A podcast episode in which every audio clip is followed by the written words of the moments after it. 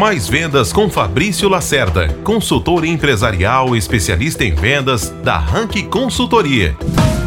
Qual o melhor canal de comunicação para conversar com o seu cliente durante uma venda? Olha, essa é uma dúvida existente na mente de todos os vendedores.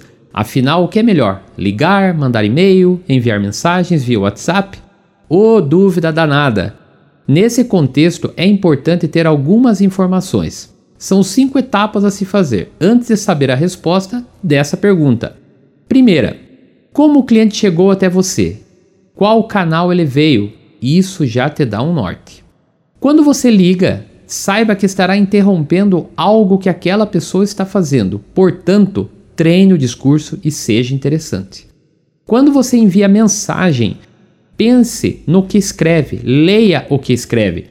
Num primeiro momento, não envie imagens, apresentações e etc. Nessa hora, você não sabe nem se o cliente vai ler sua mensagem. Imagina se ele vai abrir arquivos. Provavelmente não. Quando estiver no WhatsApp, evite áudio. As pessoas estão sem paciência, principalmente os áudios com mais de um minuto. A dica é: escreva utilizando palavras que têm poder, sem erros de português e como se estivesse enviando uma carta a alguém, sua escrita precisa ser interessante. Nunca chegue vendendo. Primeiro abra a conversa com uma saudação, conte como chegou até esse cliente e pergunte se permite iniciar uma conversa sobre o assunto que quer falar. Seja respeitoso e não invasivo ou desesperado por vender. Acredite, você não vai vender e ainda terá seu número bloqueado pelo cliente. E agora, essas informações respondem sua dúvida? Analisou suas práticas? Você faz as cinco etapas que falei aqui?